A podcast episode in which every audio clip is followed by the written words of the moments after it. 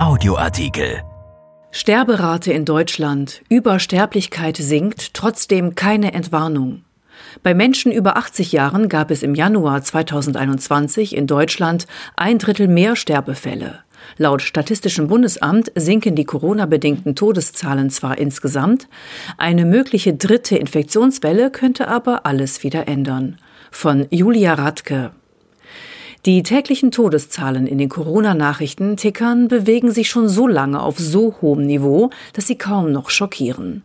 Zuletzt zum Jahresende sorgte die vom Robert Koch Institut veröffentlichte Summe der Corona-Toten für allgemeine Betroffenheit, als sie an einem einzigen Tag erstmals die traurige Marke von 1000 überschritt. Auch im Januar lagen die Sterbefallzahlen in Deutschland über dem Durchschnitt der Vorjahresmonate. Laut Statistischem Bundesamt gab es im Januar 103.804 Tote. Das sind 18 Prozent mehr als durchschnittlich im Januar der vier Vorjahre. Besonders bei den über 80-Jährigen gibt es eine deutliche Übersterblichkeit. In dieser Altersgruppe ist die Zahl laut Statistik um 29 Prozent gestiegen. Im Dezember starben sogar insgesamt ein Drittel mehr Menschen als vor Corona in diesem Zeitraum. Die Anzahl der Sterbefälle durch Covid-19 ist nun seit gut zwei Wochen leicht rückläufig, längst nicht so stark wie die Kurve der Infektionszahlen, der Zeitverzögerung der Krankheitsverläufe geschuldet. Die Lockdown-Maßnahmen zeigen offensichtlich Wirkung. Ist der Peak der Übersterblichkeit also überwunden? Berit Lange, Ärztin und Epidemiologin am Helmholtz-Zentrum für Infektionsforschung, kurz HZI, sieht noch keinen Anlass zur Entwarnung. Zitat Wir werden in den nächsten Wochen vermutlich weiter eine Übersterblichkeit in Deutschland haben, auch wenn diese jetzt geringer wird. Zumindest deuten die Daten des Statistischen Bundesamtes dies auch für die letzte Januarwoche an, sagte Lange. Und weiter dann aber ist die entscheidende Frage, ob und in welchem Ausmaß es uns gelingt, eine dritte Infektionswelle zu verhindern oder abzumildern.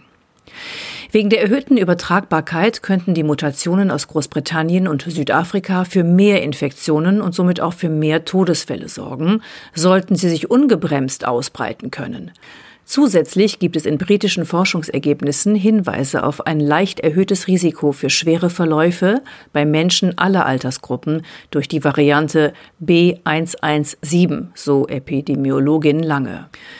In Deutschland scheint die Verbreitung der Mutation noch unter dem Radar zu verlaufen. Die verfügbaren Daten legen eine zunehmende Verbreitung nahe. Das RKI rechnet mit wachsenden Anteilen der Varianten. Die Erkenntnisse beruhen teils auf aufwendigen, kompletten Erbgutanalysen. Etwa 31.000 positive Corona-Proben aus der vorletzten Woche wurden per PCR auf Schlüsseleigenschaften von B117 nachgetestet. Treffer gab es in knapp sechs Prozent der untersuchten Proben. Die Daten zeigen, die Varianten sind angekommen, dominieren aber noch nicht. Die Erhebungen des Statistischen Bundesamtes zeigen seit Monaten eindeutige Zusammenhänge zwischen Corona und Todesfällen. Das Auf und Ab der Todesfälle 2020 verlief statistisch gesehen weitgehend parallel zur Zahl der Covid-Infizierten. Das zeigt die Sterbefallstatistik für das Corona-Jahr. Während die Zahlen im Frühjahr 2020 noch in gewissem Maße mit einer Grippesaison vergleichbar gewesen sind und Verschwörungserzählungen zuträglich waren, ist die Pandemie bedingte Übersterblichkeit spätestens in dieser zweiten Welle nicht mehr zu leugnen. So sind die Totenzahlen besonders hoch in Regionen, die auch stark von Covid-19 betroffen sind oder waren. Die Hotspot-Region Sachsen lag etwa in der ersten Januarwoche 77 Prozent über der durchschnittlichen Todeszahlen der ersten Januarwoche der Jahre 2017 bis 2020. Dort starben 887 Menschen mehr innerhalb von nur einer Woche. Schon im Dezember hat sich die Zahl der Todesfälle in Sachsen mehr als verdoppelt, wie das Amt berichtete. Ähnlich sieht es in Thüringen aus. Das Land verzeichnete in der ersten Woche des Jahres ein Plus von 55 Prozent, 334 Fälle. Die übrigen Januarwochen sind für die Bundesländer noch nicht ausgewertet. Was sich grundsätzlich auf Ebene der Bundesländer beobachten lässt, ist genauso auf europäischer Ebene zu erkennen. In stärker von Corona getroffenen Ländern ist die Sterberate höher als sonst, wie die Karten des Euromomo-Netzwerks zur Beobachtung von Sterblichkeitsentwicklungen zeigen. Demnach sind aktuell Großbritannien, Portugal und Spanien am schlimmsten betroffen. Und die italienische Statistikbehörde Istat hatte Mitte Dezember gemeldet, dass man einer Prognose zufolge in Italien 2020 so viele Tote verzeichnet habe wie seit dem Zweiten Weltkrieg nicht mehr. In Deutschland bleiben trotz der guten Datenlage vorübergehend Unklarheiten. Die Zahlen der Verstorbenen innerhalb eines Jahres sind schließlich nicht absolut vergleichbar mit der in anderen Jahren. Viele Faktoren spielen eine Rolle, zum Beispiel die immer längere Lebenserwartung einerseits, aber auch die Bevölkerungsentwicklung andererseits. In Deutschland gibt es immer mehr ältere Menschen. Unklar ist auch, welche negativen Effekte Anti-Corona-Maßnahmen auf die Todeszahlen haben. Gab es mehr Suizide? Sind weniger Menschen zu nicht dringenden, aber doch notwendigen Vorsorgeuntersuchungen gegangen, sind Operationen doch fälschlicherweise verschoben worden.